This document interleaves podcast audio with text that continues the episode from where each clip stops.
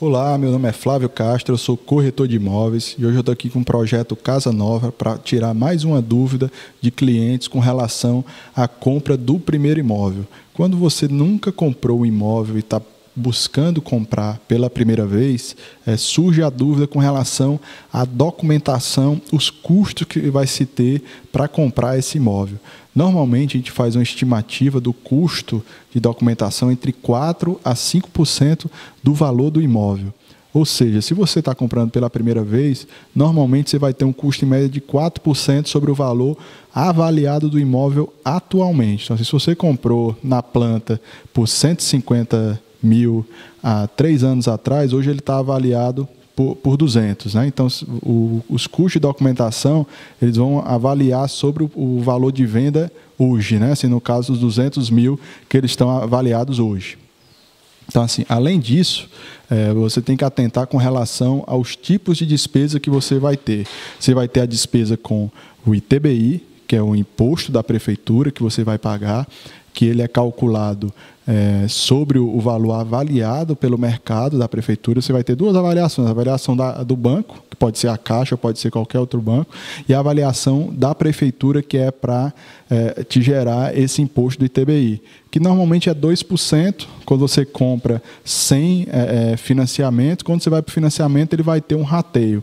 Até 200 mil se o imóvel é, tiver um valor até 200 mil, você vai pagar meio por cento sobre o valor financiado e 2% sobre o que você der de entrada. Então, se tu comprou um imóvel de 300 mil, é, o valor do cálculo vai ser da seguinte forma: os 200 mil iniciais ele vai ter esse rateio, de 0,5% do saldo devedor e 2% sobre a entrada, e os 100 mil complementares, para fechar os 300 mil, você vai pagar 2% sobre esses 100 mil que passarem do, do, teto de 200 mil. E assim sucessivamente. Você comprar um imóvel de 500, vai ter o rateio sobre os 200 iniciais, e os 300 mil é 2%. Além disso, é, tem um outro detalhe, né? Se, se for o primeiro imóvel e quando você der entrada no cartório para registrar, você tem a isenção de 50% do custo de registro, porque você vai ter dois registros, o registro no seu nome e o registro da hipoteca. Então, esses 50% você tem que estar atento, da, a, a informação ela tem que constar no contrato da caixa, o contrato do banco que você está comprando, que aquele imóvel é o seu primeiro imóvel. Isso tem que ter essa observação no contrato de financiamento. Quando você chegar no cartório para orçar, que a gente chama tirar o orçamento do custo do registro, você tem que informar que é o primeiro imóvel daquela pessoa, ou se for você diretamente que está dando a entrada, que é o seu primeiro imóvel, e pedir essa isenção de 50%, que isso é um direito seu.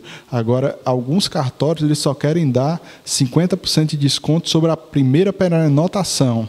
E o correto é que o desconto seja sobre todo o valor do custo de registro. Então, isso é. Então, isso você tem que estar atento é, é, na hora de dar entrada. E o outro custo que você vai ter é com relação à escritura, né? que a escritura ou você pode fazer num cartório, assim, não, não é obrigatório você fazer no banco, usualmente se faz no banco, porque o banco já tem um modelo, eles vão te persuadir para tu fazer lá, porque realmente é um pouco mais barato do que o cartório de, de, de registro de imóveis. Então, você pode fazer a escritura, no caso, no banco, eles vão te cobrar uma taxa para isso, né? É uma taxa menor do que o custo de cartório, mas é uma taxa que eles vão trocar por um produto do banco que você pode contratar. Então, vai ser um seguro, algum serviço que eles vão te oferecer para compensar essa despesa do, do contrato. Então, no somatório do ITBI, mais o registro e mais a despesa com, com a escritura, que é o produto do banco, vai é, formar esse percentual de 3, é de 4% a 5%. Essa diferença de 1% vai ser justamente o desconto que você não teria se você já tiver tido um imóvel registrado no seu nome. Algumas pessoas perguntam: ah, e se eu tive um, eu fui contemplado pelo imóvel do par?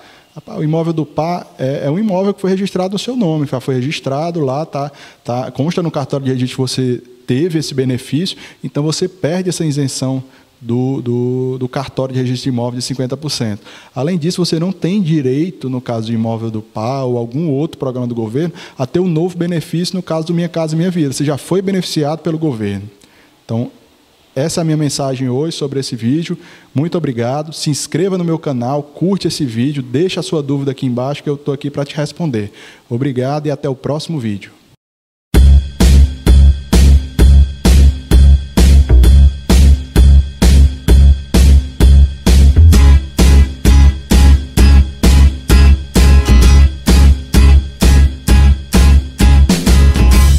a great day, I'm feeling good. Oh, the possibilities of what I could. Oh, do with the world at my fingertips. My imagination brings a smile up to my lips. Oh, fascinated, I'm moving fast. Oh, I'm optimistic as the days go by.